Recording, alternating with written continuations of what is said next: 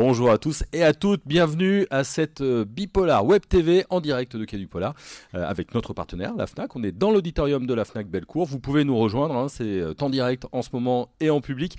Ça vous permet de rencontrer les auteurs et les autrices. En plus, il y a des dédicaces après, c'est le moment de profiter d'un moment pour discuter tous ensemble. Alors, mon invité actuellement, il est journaliste, il est éditeur, il est rédacteur en chef d'Alibi, la revue du Polar, on, on en dira un petit mot, et il vient nous présenter une avant-première parce qu'il sort dans quelques jours. C'est Eronia, euh, donc euh, qui sort la semaine prochaine, si je dis pas, de bêtises. Sort mercredi prochain. Exactement. Et mon invité s'appelle Marc Fernandez. Bonjour. Bonjour, Jérôme. Alors j'ai commencé déjà à en parler un petit peu euh, de ce nouveau polar pour vous. Vous nous emmenez en Amérique du Sud, au Mexique très précisément. L'Amérique du Sud vous est pas inconnue, vous y avez été journaliste, mais parlez-nous un petit peu de l'idée de départ de ce roman. Alors l'idée, euh, elle vient d'un, comme souvent dans, mes romans, elle vient d'un fait réel, euh, mais pour une fois, pas d'un reportage que j'ai pu faire euh, au Mexique ou ailleurs, mais d'un article dans la presse où une petite, c'était une petite brève qu'une copine m'a passée en disant tiens regarde, ça pourrait peut-être t'intéresser, et c'était une, une histoire qui se passait en Italie, en Calabre, et c'était l'histoire d'un juge pour enfants euh, qui en avait assez en fait de retrouver dans son bureau toujours les mêmes noms de famille et qui a eu l'idée euh, assez courageuse, il faut dire à l'époque, parce que je parle de ça, c'était, ça devait être dans les années 90 ou début des années 2000, de, dire il faut sauver les, enfants de, la mafia. Euh, et pour les sauver, en fait, la seule manière qu'il a vue, c'était de les retirer de leur famille, de procéder à de l'éloignement familial, ce qu'on dit. Euh, et, en fait, ça m'a marqué parce que moi, ayant beaucoup travaillé sur les cartels mexicains, les cartels et une mafia, ça fonctionne de la même manière en fait. Hein. C'est pyramidal, c'est familial, il y a très peu de trahison. Euh, et je me suis dit, tiens, euh, tout de suite, ça a fait tilt. Je me dit, ça pourrait faire un super roman euh, enfin, super roman. Ça pourrait faire un roman, le mec qui se lance des fleurs, voilà. Euh, qui, mais, mais euh, plutôt au Mexique, dans le monde des narcos et, des cartels. Et, voilà, c'était le. Je suis parti là-dessus. Et alors, pourquoi au Mexique? Alors Évidemment, votre terre d'élection, c'est l'Amérique du Sud, vous connaissez bien. C'était parce que c'était simplement un pays que vous connaissez bien, vous connaissez bien le fonctionnement des cartels, et c'était facile de transposer plutôt que d'aller en Italie? Ouais, en fait, je connais moins bien l'Italie. Moi, je suis espagnol euh, d'origine. Euh, en Espagne, il n'y a pas ce qu'on appelle euh, la mafia, même si certains Italiens expliquent que la mafia n'existe pas. Mais quand même. et non, en fait, c'était bah, le Mexique, c'est la nouvelle terre des narcos. avant, c'était la Colombie avec Pablo Escobar et consorts. depuis la mort de Pablo Escobar, c'est les Mexicains qui ont pris le pouvoir du trafic de drogue dans le monde. Et moi, j'avais pas mal travaillé dessus. Et puis, effectivement, le fonctionnement euh, d'un cartel euh, est exactement le même que celui de la mafia, que de la Ndrangheta par exemple, euh, puisqu'il était question de ça avec le juge italien. Et, en plus, c'est un pays qui est en guerre aujourd'hui contre les, les cartels, où j'ai eu la chance de rencontrer un certain nombre de gens qui luttaient contre euh, ces cartels. Et euh, du coup, voilà, j'avais déjà une galerie de personnages possibles euh, en tête. Moi, j'aime bien faire des bouquins qui sont quand même très ancrés dans, dans la réalité. Ça doit être le côté reporter qui fait ça. Et, et du coup, je me suis dit, c'était le terrain idéal pour transposer un bout de cette histoire italienne en terre mexicaine on a commencé à placer les éléments, hein, on va rentrer dans le vif du sujet. Euh, votre histoire, c'est celle d'un garçon, 11 ans, 12 ans, c'est le fils d'un trafiquant de drogue, et c'est sa mère qui va essayer de l'enlever un petit peu de, euh, de ça. C'est ça. En fait, euh, donc le, garçon, il s'appelle Pablo, et c'est le fils de Roberto, qui est surnommé El Bobby.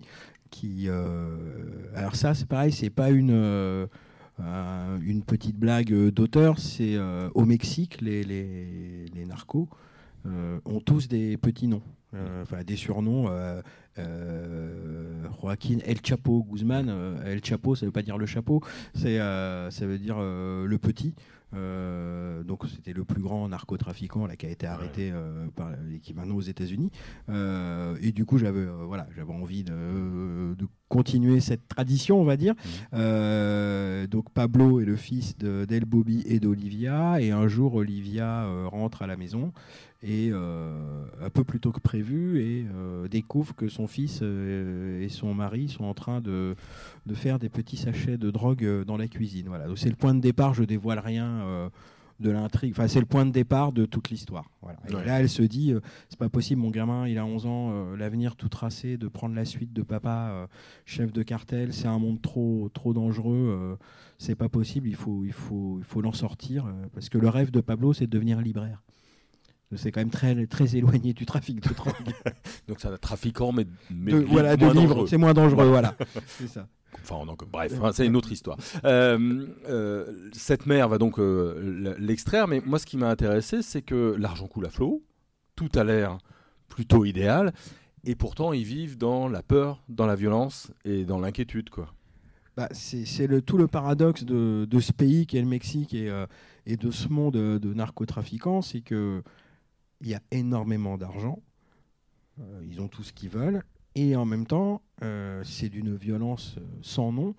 Et donc, euh, on ne peut pas aller partout où on veut tranquillement. Il y a des gardes du corps, il y a des, des circuits de sécurité à prendre pour vérifier qu'on n'est pas suivi, parce qu'on risque ou l'enlèvement, ou simplement de se faire assassiner par des concurrents, ou juste pour vérifier que les, les flics sont pas derrière vous aussi, parce qu'il y a quand même la police qui travaille un petit peu, même si elle est pas mal corrompue au Mexique, euh, il y a une police qui fait son boulot. Euh, donc ouais, c'est tout le paradoxe, et c'est ça qui m'a intéressé aussi dans le personnage de, de la mère, euh, parce que pour la, pour la première fois, c'est mon sixième roman, et c'est le premier où j'écris en partie à la première personne, dans la peau de, de la mère, de double contrainte. Euh, alors je pense que c'est le côté très journaliste qui fait que j'écrivais à la troisième personne avant, parce que quand on écrit des papiers, on n'écrit pas à la première personne. Mais euh, là, je me dis, tiens, et en plus, je vais me mettre dans la peau d'une femme. Allez, boum, double, double truc. Mais c'est ce qui m'intéressait, c'est d'en faire un. de sortir du cliché de la femme de narco. Euh, genre femme fatale, reine de beauté, même si elle a été reine de beauté, mais elle a fait des études, euh, elle a des, origines lointaines françaises aussi, euh, et c'était ce côté un peu mi-ange, mi-démon, parce qu'elle a beaucoup profité bah, de l'argent de son mari, de la grande maison, de la piscine, de, tout ce qu'elle voulait, quoi. Et là, tout d'un coup, il y a un switch qui, qui, se fait, et bah, le fait de voir son gamin remplir des sachets de, cocaïne, alors ça, c'est des scènes que moi j'ai pu voir en vrai pas au Mexique, mais au Brésil, dans les favelas, euh, où quand la nuit commence à tomber, les, gamins euh, remplissent les sachets avec les tontons et les grands frères euh, pour aller les vendre. Donc bon, voilà, pourquoi pas? c'est comme ça, c'est dans les c'est dans les voilà, il y a aussi du narcotrafic dans les favelas au Brésil. mais ouais, ce qui m'intéressait, c'était ce personnage. J'avais envie de faire une femme forte et en même temps fragile, mais qui se laisse pas faire. Et euh, parce que là, rentrer en guerre avec le, même si c'est son mari, avec le chef d'un cartel, faut quand même, euh, faut quand même oser quoi. Oui, parce qu'elle se met en danger peut-être pour la première fois. Elle prend un, un vrai risque pour euh, défendre son fils, quoi. Oui, c'est ça. Et c'est et en même temps, bah, c'est un peu une lionne avec avec son lionceau, quoi. C'est son gamin, donc elle est prête à aller très très loin pour sauver son, son fils. Et c'est tout l'enjeu du, du, bouquin. Jusqu'où est-ce qu'elle est prête à aller pour, euh, bah, pour sortir euh, son gamin de, l'emprise du, cartel. Et parlons-en du gamin. Pablo, il a 11 ans. Euh, est-ce qu'il comprend? Est-ce qu'il est. Parce 11 ans, on a toujours l'impression que bah, c'est un enfant, il est naïf, évidemment. mais quand on côtoie des enfants de 11 ans, on comprend souvent ils comprennent tout. Qu'est-ce qu'il fait, Pablo? Il, est simplement spectateur ou il a bien pigé les enjeux autour de lui? Il, est, loin d'être bête. Euh, il va rentrer en sixième, il va rentrer au collège, l'équivalent du collège au Mexique. Et euh, il lit beaucoup, mais et ouais, il est loin d'être idiot. Donc il, sait très bien dans quoi trempe euh, son père. Euh, il est embêté un peu à l'école aussi. Euh, on le traite de fils de narco, euh, tout ça. et en même temps, c'est son père, donc il aime son père, donc il le garde avec ses qualités et ses défauts. Et ces petits moments où, avec son père, ils font des sachets de drogue pour lui, c'est aussi un moment privilégié parce que c'est quasiment des seuls moments qu'il passe avec son père tout seul, avec qui il peut parler avec lui. Euh, même si son père lui donne un petit billet euh, quand même à la fin. quand même. Euh, je, dis à un moment, il, achète des minutes euh, avec, son fils, quoi, en fait. Euh, mais non, Pablo, il est assez conscient quand même de ce qu'il vit, d'où il vit, de ce que fait son père. Et en même temps, reste un gamin de, 11 ans. Là, dans le, dans le livre, il a, il, a, il y a un salon, euh, un salon de la BD euh, qui se déroule dans la ville. Il rêve que d'un truc, c'est d'y aller pour, pour avoir des, des, des, dédicaces de BD et tout. Et son père dit Tu peux pas. Tu peux pas y aller. Euh, tu n'as plus une vie comme tes petits camarades. Donc ça l'embête aussi quand même un peu. Est-ce que c'est un roman finalement sur la drogue ou la sortie de la drogue ou sur la famille? Ah, C'est une bonne question. Bah, sur les deux, je, pense, je pense sur les deux, mon capitaine, la réponse de Normand. Mais euh, bah, il y a quand même un truc très fort euh, sur la famille, ouais, évidemment, parce que euh, je pense que c'est une question universelle. si on est parent, jusqu'où on est prêt à aller pour sauver son gamin. Hmm. ouais, je pense que ça, c'est le décor, il est paradisiaque quand même parce que c'est Acapulco. franchement, c'est quand même sympa comme, euh, comme endroit, même si euh, il y a des rafales de Kalachnikov et tout ça, mais, mais le décor est, magique. Et en même temps, euh, ouais, on est dans une cellule familiale un peu particulière, mais je pense que ça pose des questions ouais, plus générales. voilà, moi en tant que père, jusqu'où je suis prêt à... Et c'est des questions que je me suis effectivement posées hmm. en l'écrivant. Oui, il arrive un truc à, ma fille ou à mon fils. et je pense qu'en tant que parent, on peut aller très très loin. Ouais. Pour pas dire, euh, voilà. Beaucoup plus. Pas, mais vous faites pas de sachet avec. Euh, non, je fais pas. Non, mon, non, il serait capable de. Non. un, petit mot sur euh, le Mexique et l'Amérique du Sud.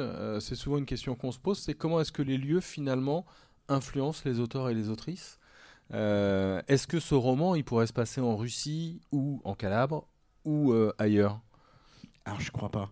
Enfin, en tout cas, pour Héroïna, euh, j'ai vraiment sciemment voulu qu'Acapulco soit un personnage aussi. C'est euh, les noms des bars, les noms des rues, les noms des plages, euh, tout le décor. Enfin, c'est le vrai décor, c'est les vrais noms, c'est les vraies rues. Ça va sûrement pas faire plaisir à l'office de tourisme mexicain, mais voilà, vous pourriez prendre le livre et partir à Acapulco et vous balader dans, dans le décor. C'est, j'ai rien, j'ai rien changé mais parce que c'est tellement. Euh, c'est une ville de dingue. Enfin, c'est le paradis et c'est l'enfer en même temps aujourd'hui. Ça a été le paradis pendant très longtemps, jusqu'à il, y a une petite dizaine d'années. Euh, c'était. Euh, tous les étudiants américains venaient là faire leur spring break parce que, bah, évidemment, c'est moins cher. La majorité était à 18 ans. Enfin, voilà, ils pouvaient s'amuser. Et, et, au niveau de la nature, c'est magnifique. Enfin, il y a une scène du roman qui se passe sur l'île de la Roqueta, qui est à 15 minutes de bateau de la baie d'Acapulco, c'est un endroit magique. C'est la nature, enfin, c'est fabuleux. Je pense pas que ça aurait pu se passer ailleurs, en fait. Euh, et puis moi, j'avais envie aussi de montrer autre chose du Mexique. J'ai fait beaucoup de livres qui se passaient au nord, à la frontière avec les États-Unis bon, j'en avais un peu assez et euh, j'avais pas envie de faire trop cliché non plus, donc euh, de mettre ça dans le Yucatan où il y a aussi un cartel, euh, donc c'est les pyramides, enfin le truc très très touristique. Et, Acapulco m'a semblé le, bon compromis. Je, trouve que c'est une ville qui mérite quand même, qui mérite le détour. Aujourd'hui, on peut quand même y retourner. Je ne pas faire non plus j'aurais pas dit ça il y a 2-3 ans. Il y, a, des touristes qui sont morts euh, juste parce qu'ils passaient par là. Euh, parce que, euh, voilà, quand ça. Enfin, les narcos, ils travaillent avec des kalachnikovs. Et une kalachnikov, quand vous appuyez une fois sur la gâchette, ça lâche plusieurs centaines de balles. Donc, bah, vous passez par là et vous prenez une balle. Mais aujourd'hui, ça s'est un petit peu calmé. voilà. Quel est votre lien aujourd'hui, encore avec le Mexique? Est-ce que, est que ces romans, c'est une manière d'y retourner régulièrement?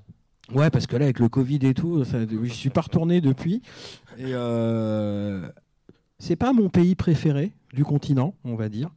Euh, mais c'est sûrement l'un où j'ai passé le plus de temps en tant que reporter, parce que malheureusement, euh, c'est là où il se passe aussi des choses, et quand on travaille dans un journal, euh, on va chercher aussi ces histoires-là. mais c'est un pays que j'adore en même temps C'est les gens sont adorables. Il y a des, endroits magnifiques. Et, et, en même temps, c'est un pays que je déteste. parce que c'est narco, c'est juste pas possible. Ils ont gangréné tout le pays. Le, Mexique aujourd'hui, on peut le dire, hein, c'est un narco-État. Vraiment, il y a. la guerre, elle est perdue. La guerre contre la drogue, c'est un président mexicain qui a lancé la guerre contre la drogue en 2006 qui a dit bon stop les cartels euh, et tout, on va envoyer l'armée. Donc c'est une vraie guerre, c'est l'armée qui, lutte contre les narcos, mais elle est perdue. Enfin, moi j'ai vécu des opérations euh, des fédéraux euh, là-bas, de, l'armée. C'est simple, hein, pour un flingue dans la police, il y en a 10 chez, chez, les narcos. Ils ont beaucoup plus de moyens, ils ont beaucoup plus d'argent. Donc ouais, c'est une guerre qui est perdue et je pense qu'à terme, c'est horrible, hein, mais je pense qu'à terme, vu le contexte actuel, un narco sera élu président de la République. À un moment, un moment, donné, ça va arriver.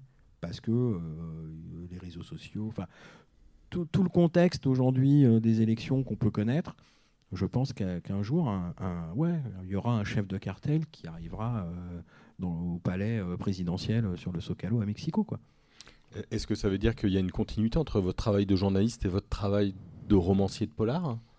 Complètement. Complètement. Je j'ai écrit des livres d'enquête de journalistes.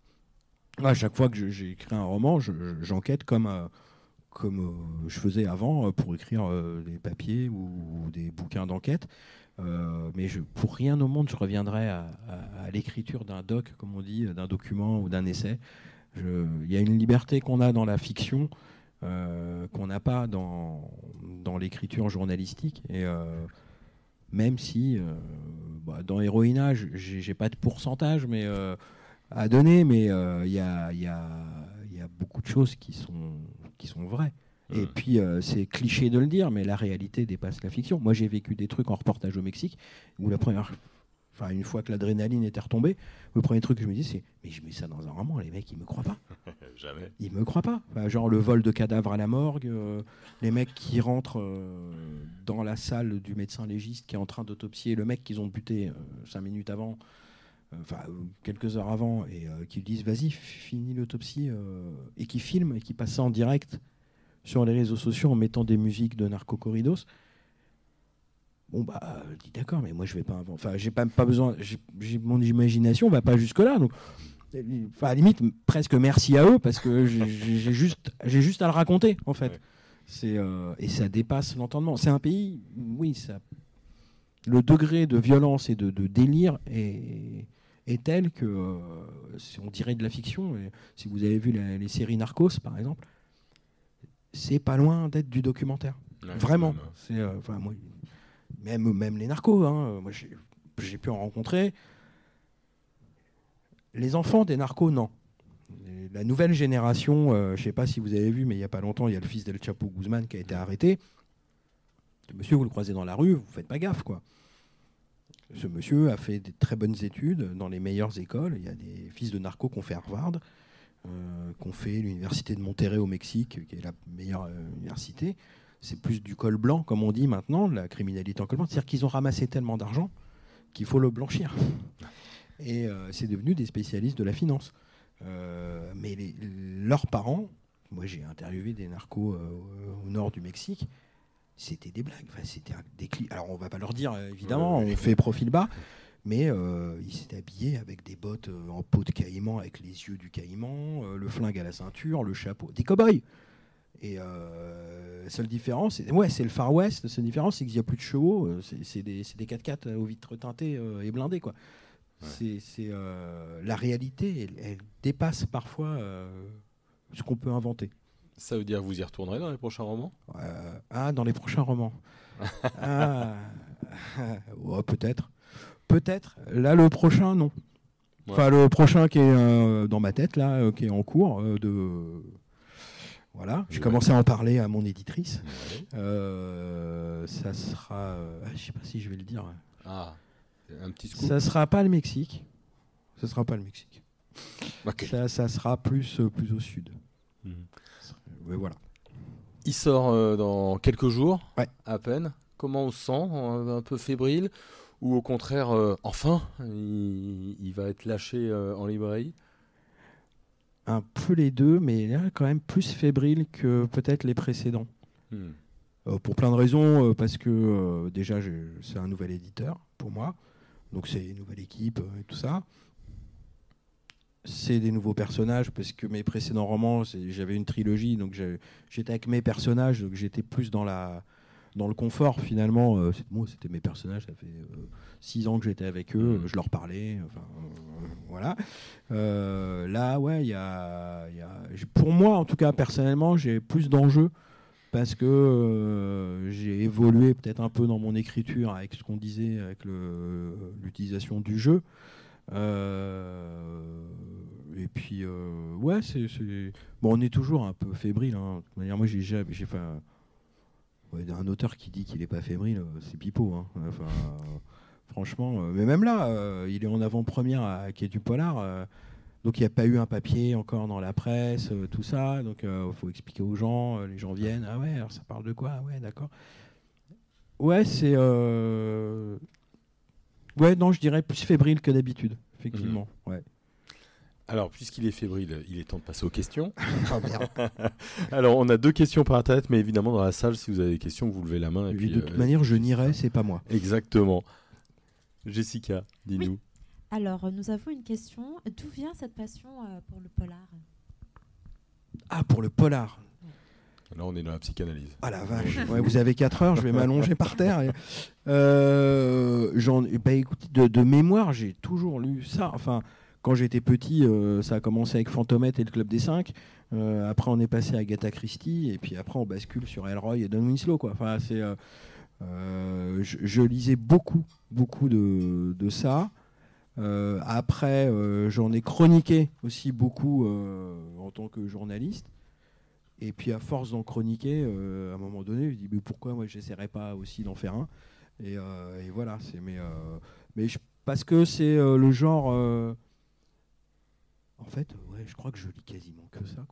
Très peu de littérature blanche, comme on dit, euh, ça m'intéresse moins. Parce que je trouve que le polar, le polar, alors pour moi, c'est vraiment au sens très très large. hein. Ouais. Ça a du thriller. euh, Enfin bon, voilà. Euh, ça parle de nous en fait, ça parle de la société, mais c'est comme les faits divers. Moi, j'adore les faits divers. Euh, c'est un peu dis-moi quel fait divers tu regardes, je te dirais dans quelle société tu vis. C'est euh, un miroir, c'est un miroir de la société et et il n'y a pas meilleur, euh, il y a pas meilleur miroir que de la fiction et, et le polar. C'est Paco Taibo l'écrivain mexicain, qui disait euh, euh, si vous voulez comprendre la France du 19e, il faut lire Balzac. Si vous voulez comprendre l'Amérique latine d'aujourd'hui, il faut lire nos polars. Ouais, bien sûr. Et euh, ouais, c'est- c'est c'est exactement ça. C'est exactement ça. Alors, il y a quelques instants, vous parliez du métier de journaliste et d'être auteur. Euh, Est-ce qu'être à la fois auteur de polar et journaliste de polar n'est pas trop compliqué à gérer? Pareil, des- vous avez encore côtés, 4 ouais. heures. Euh, non, c'est pas compliqué à gérer. En fait, moi, je me, tout me nourrit. Et euh, tous les reportages m'ont nourri, tous mes bouquins. euh, dans tous mes bouquins, il y a, il y a des, des, des choses vues, lues, entendues, senties. quand on est reporter, on est les yeux, les oreilles, le nez. de- on prend le lecteur par la main et on l'emmène avec nous sur le terrain. Et, euh, euh, non, c'est pas, pas du tout compliqué en fait. gérer. Au contraire, moi, je, comme je vous disais, j'ai pas une imagination débordante. Moi, si, si je pars pas d'un truc réel, j'admire hein, les gens qui partent. euh, voilà, ils ont, ils ont une idée et puis euh, moi, il me faut, il me faut un truc concret, quoi. Il me faut, euh, voilà, bah, comme là, c'était un papier qu'on m'a passé. euh, sur d'autres bouquins, c'est des enquêtes que j'ai pu faire, un reportage qui m'a marqué, euh, une rencontre aussi. Ah oui, non, moi, ça me nourrit plus. Ça peut être intéressant d'en parler, mais mes personnages, ils sont quasiment tous le fruit de ou d'une rencontre ou de plusieurs rencontres et je et avec comme une pâte à modeler, hop, on en fait un personnage. C'est ouais là dans Heroina, il y a un personnage qui est procureur. Euh, c'est euh, c'est le fruit d'une rencontre. C'est un monsieur qui, a vraiment existé. Que, pour qui j'avais une grande admiration, qui était pour moi euh, à peu près l'incorruptible du Mexique, qui était chargé de la lutte anti-drogue dans les années 2006-2010. Euh, que j'ai pu interviewer plusieurs fois. Pour entrer dans son bureau, c'était compliqué. C'était un bunker. Enfin, le, le monsieur était surprotégé et, euh, et il est malencontreusement décédé dans un accident d'avion euh, provoqué par un cartel, on va dire. Euh, Enfin voilà, ouais. Donc c'est non, ça me ça me nourrit. Alors, euh, vous aviez parlé euh, de la sortie, euh, dans l'écriture d'un prochain euh, roman, et nous avons une lectrice qui demande si vous pouvez pas donner un tout petit indice. Non, mais il y a Héroïna d'abord, euh, quand même. euh, le- là, c'est Acapulco. Non, l'autre, ça sera plus au sud. euh, plus au sud. ça aura à voir avec l'Argentine, la- les Malouines, tout ça. Enfin, voilà. Mais J'en dirai pas plus. Un, un petit mot sur Alibi Oui. La revue Polar. Comment ça va? Quels sont les, les prochains sommaires? Bah, ça va, là. On sort aujourd'hui le numéro 13. Voilà, sur, euh, avec un dossier sur les 100 ans d'Interpol. Euh, bah, on est à Lyon, donc euh, bon, on était venu Ouais, un peu avant. On a eu la chance qu'Interpol nous, j'allais dire, nous ouvre, nous en trouve une porte. Donc on, on a glissé un pied et on a laissé le pied dedans parce qu'il y a des trucs qui voulaient pas trop, mais bon, ouais, on a réussi quand même à se glisser dedans. Et euh, on a dans ce numéro euh, aussi une rencontre avec. euh, ça aussi, ça peut, nous, ça peut nourrir euh, l'auteur avec le patron de la crime, Michel Faury. Euh, et c'est quand même assez chouette de pouvoir passer une matinée ou une après-midi complète avec le numéro 1 de la brigade criminelle dans son bureau au 36 euh, Ouais. Bastion. qui, enfin, voilà, c'est tout ça, ça nourrit aussi le romancier. Quoi. Euh, et, euh, et le prochain numéro qu'on prépare euh, sera un peu particulier. Il y aura un gros dossier sur le manga, sur le manga noir, et, euh, et pas mal de sujets autour de la thématique Asie, avec une histoire magnifique de serial killer coréen. Hmm, Ça fait envie. On, on a encore une question. Bonjour, je voudrais juste poser une question. Quand, vous, euh, quand je vous écoute, on imagine tout de suite une série de télé. C'est prévu C'est dans les projets euh, Que Dieu vous entende la façon, la façon dont vous en parlez. Euh, j'adorerais, hein, j'adorerais. Euh, alors après, on m'a toujours expliqué, moi, sur mes précédents romans, et je pense que pour Héroïna, ça va être la même, c'est que ça se passe loin, c'est cher, c'est compliqué. Donc tout de suite, il faut rentrer en coproduction internationale, donc c'est très compliqué.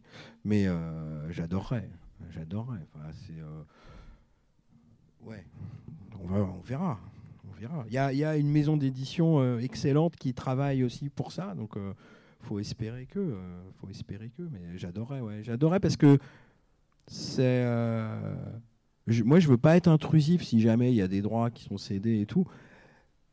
Mais j'aimerais bien voir comment ça se passe. Je, pas, je sais pas écrire un scénario, je sais pas faire, donc je, je pourrais sûrement pas être co-scénariste et encore pourquoi pas mais juste euh, ben, connaître un peu les cuisines euh, la cuisine du truc comment comment on fait quoi. Comment on fait comment ça se passe et puis peut-être qu'après. Mais bon l'écriture scénaristique c'est quand même très particulier euh, moi mais à, voir. Mais j'ai- j'aimerais bien Le message est passé. voilà Alors, en tout cas, Ah, j'ai des idées de casting il n'y a pas de problème Oui, euh, bien sûr. oui. moi je suis très très simple hein, Pénélope Cruz enfin des gens comme ça quoi vous voyez Gérard Depardieu, Christian Ouais, Clavier. le truc, euh, non mais Pénélope Cruz elle pourrait être très bien jouer euh, l'héroïne Olivia, ouais. Pourquoi pas? Je l'ai interviewée une fois, donc euh, elle s'en rappellera jamais. Mais euh, Vous avez un lien. Mais je vais dire, écoute, euh, Voilà, on se P, parce qu'en Espagne on l'appelle P. Ça fait bizarre en France, mais écoute P, il faut vraiment que tu fasses ça. Bon, Pénélope. après, euh, si- d'autres, euh, je suis ouvert à d'autres propositions. Il n'y a pas de problème. Ça marche, on, on écrira à, P. P, à P. À P, évidemment. Merci beaucoup, Marc Fernandez. Merci Jérôme. Voilà, on est donc en direct de euh, Quai du Polar avec la Bipolar Web TV. On va se retrouver en direct dans quelques minutes pour les Louves du Polar avec un, un joli casting. Et puis, eh évidemment, euh, venez nous voir. On est au forum de euh, la Fnac euh, Bellecour. Merci à tout le monde et à très vite.